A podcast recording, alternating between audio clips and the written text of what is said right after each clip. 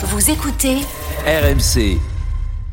Stéphane, on parlait hier des 10 milliards d'économies annoncées par Bruno Le Maire. On sait maintenant que ça va aussi toucher le compte personnel de formation. Oui, il y aura bientôt un reste à charge d'au moins 10% pour le bénéficiaire. Le gouvernement espère ainsi économiser 200 millions d'euros sur un total de 2 milliards consacrés au, au CPF, au compte personnel de formation. Et il faudra bientôt passer à la caisse, donc euh, il y aura des exceptions Oui, les personnes en recherche d'emploi seront euh, totalement exonérées du reste à charge. Pour eux, la formation restera gratuite. D'autres cas euh, sont également en discussion. Par exemple, la possibilité pour une entreprise euh, de prendre en charge la participation du salarié sous certaines conditions. Il y a une réunion qui est prévue cette semaine avec les partenaires sociaux pour en discuter. Ça coûte très cher, Oui, le, le programme de formation, les programmes de formation ont augmenté de 16% au cours des deux dernières années, selon les chiffres de Bercy. C'est aussi l'une des raisons pour lesquelles ils souhaiteraient responsabiliser les, les salariés, puisque selon la DARES, le ministère de l'Emploi, 20% des formations euh, l'an dernier n'avaient absolument rien à voir avec le métier ou le parcours professionnel